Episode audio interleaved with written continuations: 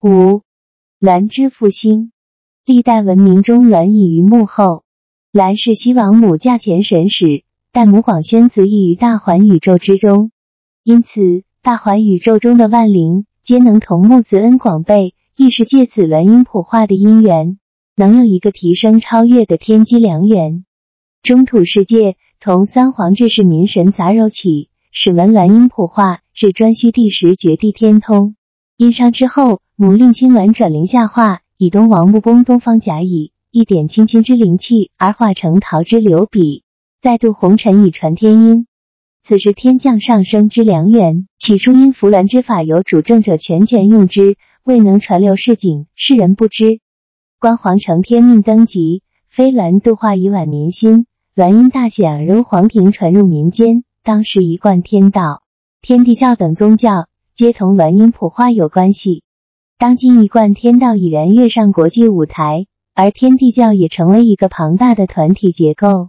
但世人仅知宗教之名，而知鸾者稀。如此而来，当代是否仍会是独欠鸾之隐迹呢？扶鸾之法的核心是天人相感而下化天泽的交感秘法，建立信息通道的方法。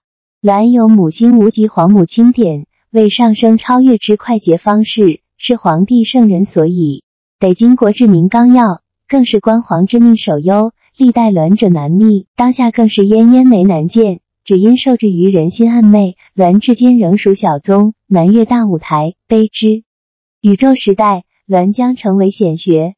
当代科技飞速发展，人类视野转向宇宙，登陆于太阳系中其他星球，对于宇宙的认识也有了很大的进步，对于星际文明也有了全新的认知。对于高等文明的追求也与日俱增。中国建立最大的天眼，就是最好的明证。一直以来，人们对鸾的认知极少，其效能尚未开发，甚至连知道鸾之名称的人都不多，难以让鸾产生应有的价值。但是，鸾作为与高等文明沟通的有效手段，势必逐渐走入大众视野。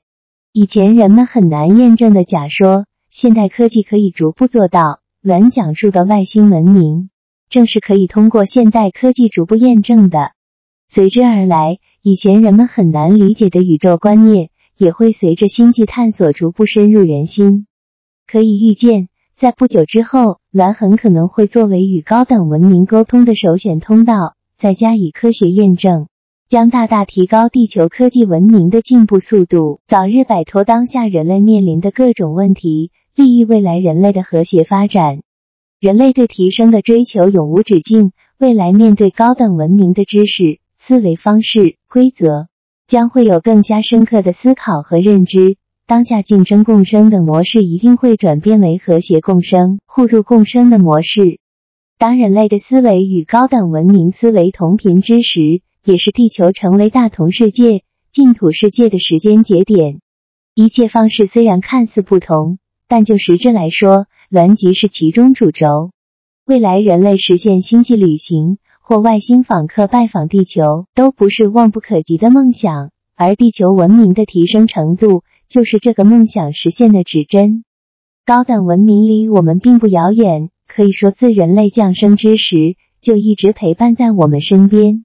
只是没有认识到而已。高等文明就像空气一样，默默的保护着人类，引导着人类文明的进步。也可能是高等文明受制于自己的道德和法律，不能明着出现或给予任何食物，只能等着我们自己去发现、了解和创造。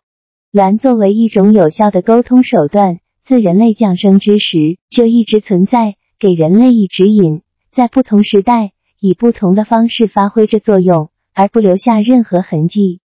随着人类思维认识水平的提升，走向自我提升之路的人越来越多的时候，蓝的教化势必深入人心。也许有一天，还会再现人类降生之时的盛举，人人都可以与天地交感，全部恢复在上界时的纯善纯清。